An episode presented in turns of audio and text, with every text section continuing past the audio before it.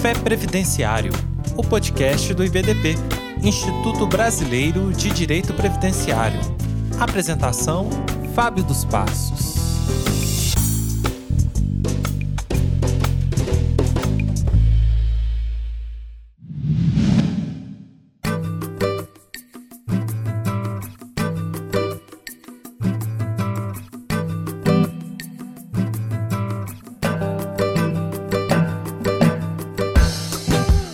Olá, previdenciarista, seja bem-vindo. Eu sou o professor Fábio dos Passos, diretor de Relações Internacionais do IBDP. É um prazer participar deste podcast do IBDP com o tema geral Previdência e Arte, e mais especificamente, cinema e previdência. Diversas manifestações artísticas, seja o cinema, a literatura, a música, a poesia, e mesmo as artes plásticas, por vezes, transmitem mensagens que remetem a temas passíveis de análise a partir do direito, e como não poderia deixar de ser, também do direito previdenciário.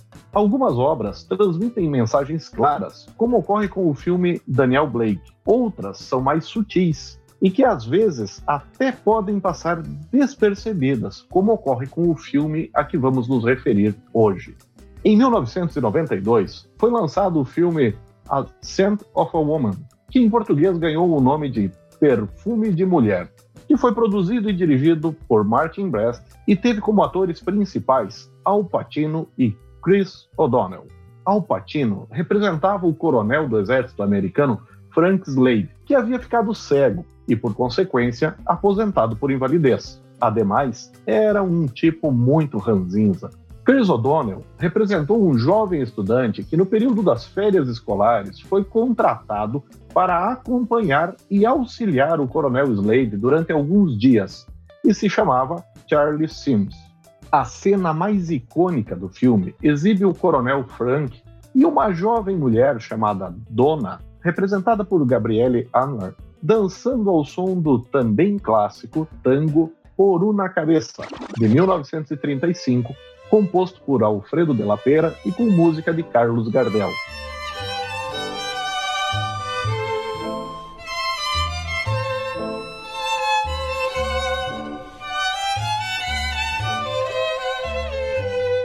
Provocada por Frank, Dona confessa o seu desejo de aprender a dançar tango e é então conduzida por ele para o salão onde, apesar das limitações que ele apresenta, e, em princípio, impossibilitariam a realização dessa atividade, ela é conduzida de maneira exímia durante a dança. Ao final da dança, o seu namorado, Michael, representado por David Lansbury, chega ao restaurante e a retira daquela convivência social, frustrando aquela oportunidade de aprendizagem e aquele momento de emancipação no qual Dona vislumbra a satisfação de um desejo próprio, o de aprender a dançar tango. Michael a reconduz às atribuições que, como mulher, lhe são inerentes e ao papel que a sociedade espera dela.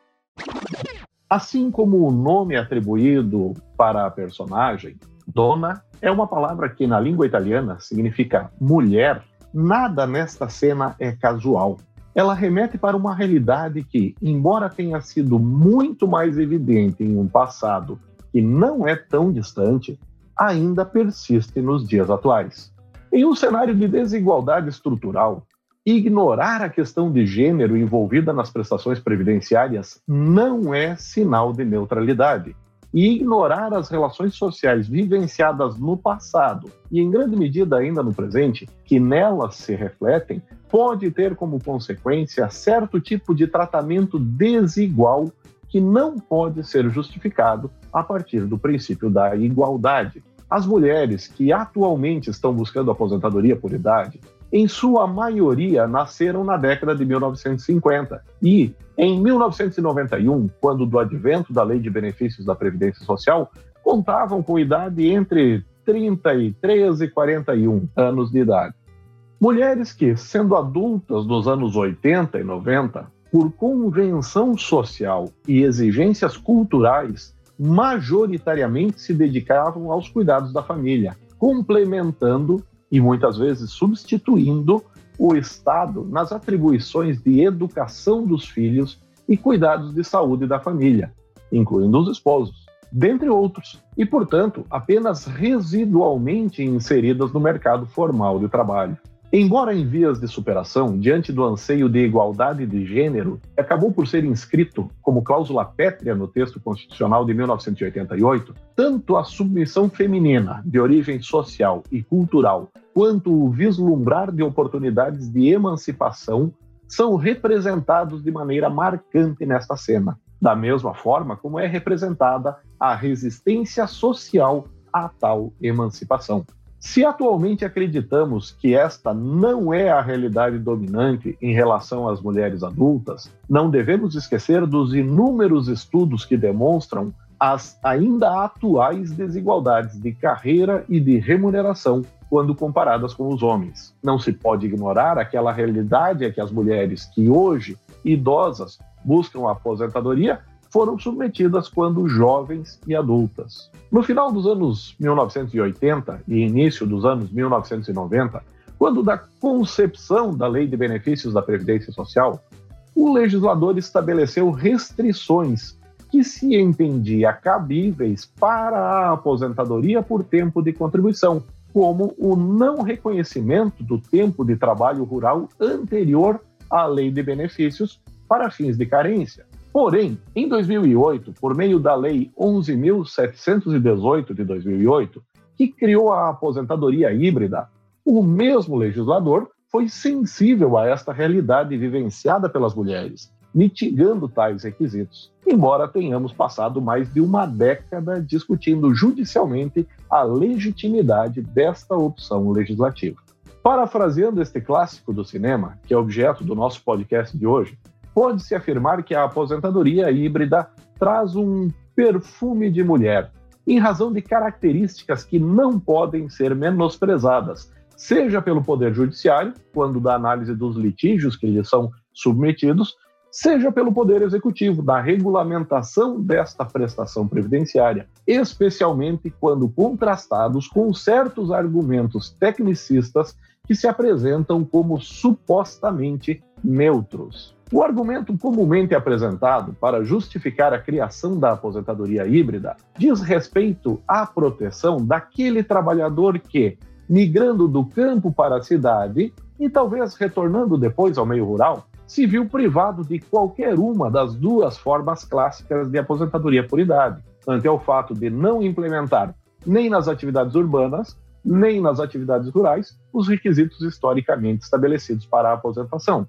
Porém, Tal argumento não invalida ou desprestigia as constatações e o argumento de gênero que nós apresentamos, os quais são passíveis de demonstração estatística. Historicamente, mais de 60% das aposentadorias por idade urbanas são concedidas para mulheres, contra menos de 40% das mesmas aposentadorias por idade urbanas que são deferidas aos segurados do sexo masculino.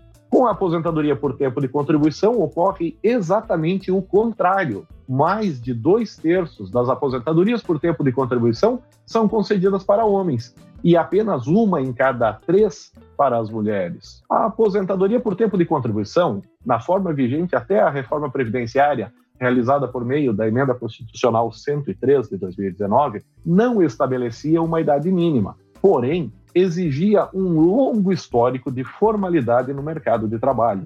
Tem-se então um cenário no qual as aposentadorias por tempo de contribuição se apresentavam como prestações tipicamente masculinas. Por outro lado, aquela prestação previdenciária que exige um tempo de formalidade no mercado de trabalho ou um histórico contributivo menores é majoritariamente destinada às mulheres. Interessante, não é? Mas não para por aí. Tomando como referência o ano de 2017, se você consultar o Anuário Estatístico da Previdência Social, vai perceber que 16,5% do total de aposentadorias por tempo de contribuição concedidas naquele ano tiveram sua renda mensal inicial fixada em salário mínimo.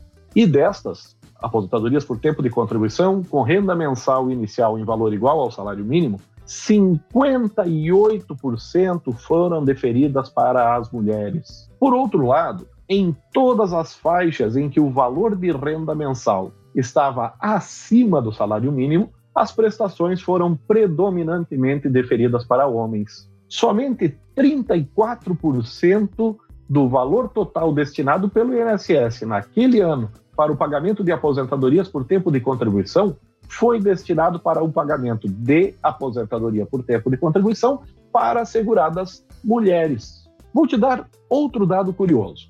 Vamos olhar para as aposentadorias por idade urbana, onde, você lembra, mais de 60% são concedidas para mulheres e menos de 40% para os homens. Novamente, tendo por base o ano de 2017.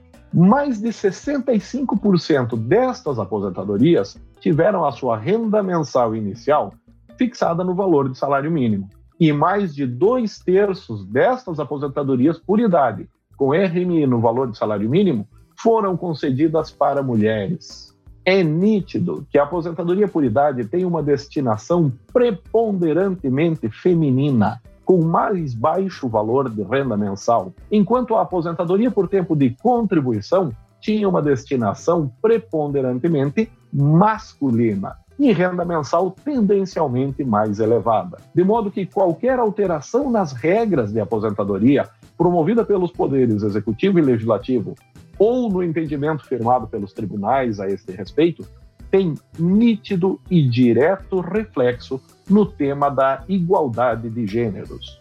Podemos nos questionar, então, se a reforma previdenciária feita com a emenda constitucional 103 de 2019 poderia corrigir isto. Somente com a análise dos dados estatísticos futuros poderemos responder a estas perguntas. Mas já podemos adiantar algumas coisas.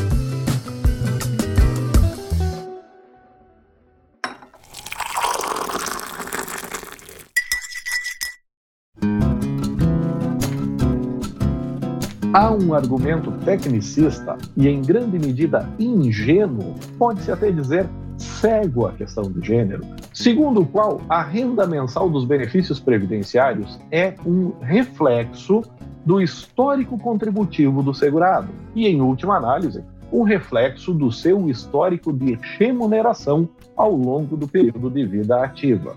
Digo que tal argumento é ingênuo, pois ignora a natureza política das políticas sociais e a total liberdade do Estado na fixação dos critérios adotados para a definição do valor da renda mensal das prestações previdenciárias, que pode ser vista na alteração das regras de cálculo da RMI estabelecidas pela Emenda Constitucional 113 de 2019. Diante da opção historicamente adotada no Brasil de um sistema de seguridade social guiado pelo princípio da solidariedade, as contribuições previdenciárias se configuram como tributos de incidência obrigatória, cuja base de cálculo é, em regra, o valor dos rendimentos auferidos com o trabalho. O objetivo primário desses tributos é o financiamento do conjunto de políticas públicas envolvendo a previdência social, assistência social e saúde, além de outras atividades estatais correlatas que compõem a Seguridade Social e não de financiar a aposentadoria ou outro benefício a ser auferido pelo contribuinte. Um objetivo secundário das contribuições previdenciárias é legitimar o indivíduo para ter acesso ao benefício previdenciário, em evidente demonstração de que a cidadania e o direito à proteção social estão condicionados à satisfação da obrigação tributária, embora com ela não guarde qualquer relação matemática. Uma vez cumpridos os requisitos de acesso ao benefício previdenciário, seja ele qual for, é que será definida qual será a renda mensal desta prestação, disponibilizada na forma de pecúnia, tomando o histórico salarial apenas como um referencial. Não existe uma relação direta e absoluta entre o volume de recursos recolhidos por cada indivíduo para o sistema de previdência e o valor da renda mensal da prestação que ele irá oferir, ou mesmo entre aquele volume de recursos e o próprio direito à prestação. A interpretação a ser dada às disposições constantes nos artigos 194 e 195 da Constituição Federal deve ser madura e coerente, afastando-se da mera interpretação literal e atenta à questão de gênero que é subjacente a esta prestação previdenciária em especial. É necessário chamar atenção para a existência de hipóteses em que a igualdade formal, compreendida como não discriminação, perpetua ou até mesmo agrava a desigualdade real, o que conduz à necessidade de compreensão do indivíduo em uma realidade social contextualizada, que considera, por exemplo, o seu pertencimento a um grupo ou a uma categoria e que, em razão disso, é submetido a certas práticas sociais. É o que se chama desigualdade estrutural. Tal como Dona vislumbrou no convite para dançar o tango uma oportunidade de emancipação e de valorização dos seus interesses pessoais, a aposentadoria híbrida pode permitir a toda uma geração de mulheres o direito à emancipação financeira, tendo já na terceira idade uma renda própria.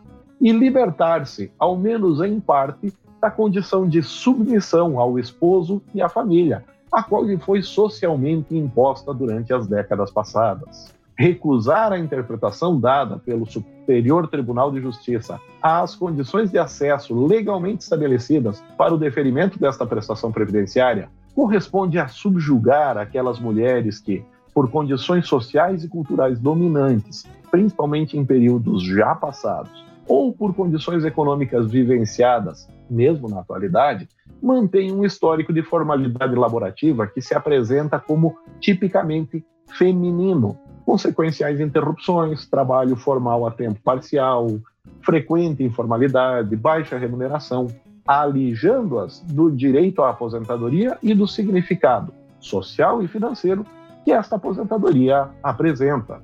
Tal como fez Michael, o namorado, ao levar Dona embora do restaurante, fazendo com que ela abrisse mão dos seus sonhos e convencendo-a a se submeter ao papel secundário destinado socialmente às mulheres, perpetuando uma relação de desigualdade estrutural, é possível ao Estado brasileiro dar uma interpretação limitada às condições de acesso à aposentadoria híbrida, compelindo as donas a se afastarem da liberdade e da oportunidade de realização brevemente vislumbradas. A interpretação dada pelo Superior Tribunal de Justiça aos requisitos estabelecidos para o acesso à aposentadoria por idade híbrida muda o destino de incontável número de mulheres. Mulheres que no passado foram mantidas distantes do mercado de trabalho, mas encarregadas de importante papel social, cultural e mesmo econômico, na atenção às suas famílias, muitas vezes assumindo funções que, com a Constituição de 1988, o Estado propôs chamar para si mulheres que, mesmo na atualidade, vivem uma realidade de precariedade laboral, discriminação e mesmo invisibilidade econômica.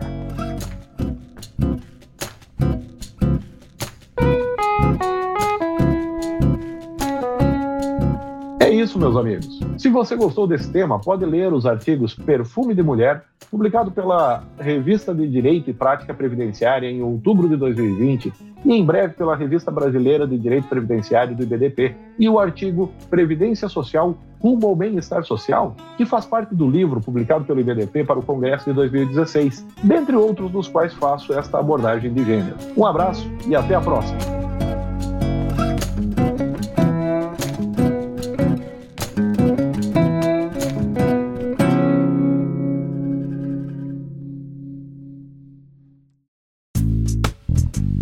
E aí, gostou deste episódio? Compartilhe com seus amigos e associe-se ao IBDP através do site ibdp.org.br e tenha acesso a vários cursos, eventos e muito mais. E lembre-se, às terças-feiras temos um encontro marcado por aqui. Até a próxima!